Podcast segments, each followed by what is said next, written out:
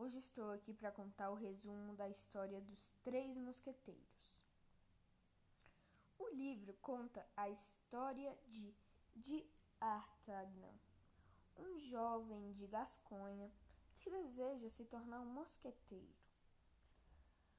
Ao chegar em Paris, conhece os mosqueteiros Athos, Portos e Aramis, com quem tem desavenças mas após uma luta contra os guardas do cardeal, os quatro se juntam e o jovem de Artagnan torna-se aprendiz de mosqueteiro.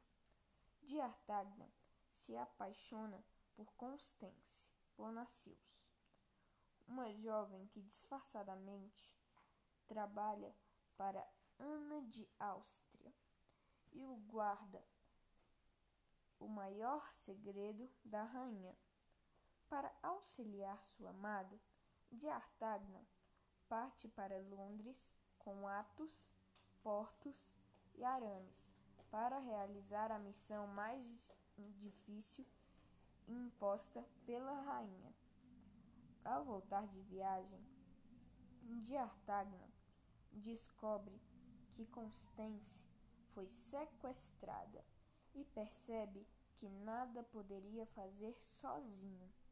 De Artagnan decide pedir ajuda de seus amigos mosqueteiros, Portos, Arames e Athos. Nessa missão para encontrar Constance, a sua amada, de Artagnan e os três mosqueteiros fazem inimigos maiores e muito mais difícil de derrotar do que os outros, o que torna a missão ainda maior e mais difícil do que eles próprios imaginaram.